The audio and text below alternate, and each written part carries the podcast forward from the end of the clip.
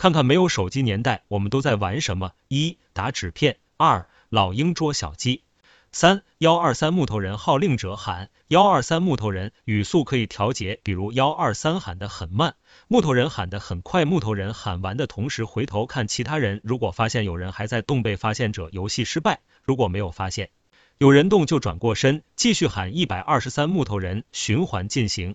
四、跳房子找一个石头。丢到哪个数字就跳的对应数字。五折好的东南西北可分为内外两面，有四个小正方形的一面是外面，在外面的四个角写上东南西北四个方向。六写好后便可以开始玩了。找到伙伴问他要几下，东三下，南五下。将两只手的拇指和食指分别放入一张一盒的数数倒要的次数，打开看看是什么。其跳山羊男孩子的玩比较多。八。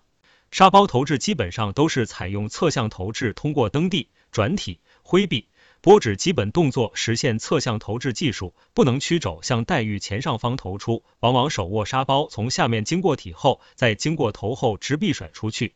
九丢手绢又叫丢手帕，我国传统的民间儿童游戏开始前准备几块手绢，然后大家推选一个丢手绢的人，其余的人围成一个大圆圈蹲下游戏。开始被推选为丢手绢的人，沿着圆圈外形走，丢手绢的人要不知不觉的将手绢丢在其中一人的身后。被丢了手绢的人要迅速发现自己身后的手绢，然后迅速起身追逐丢手绢的人。丢手绢的人沿着圆圈奔跑，跑到自己的位置时坐下，如被抓住，则要表演一个节目，可表演跳舞、歌谣、讲故事等等。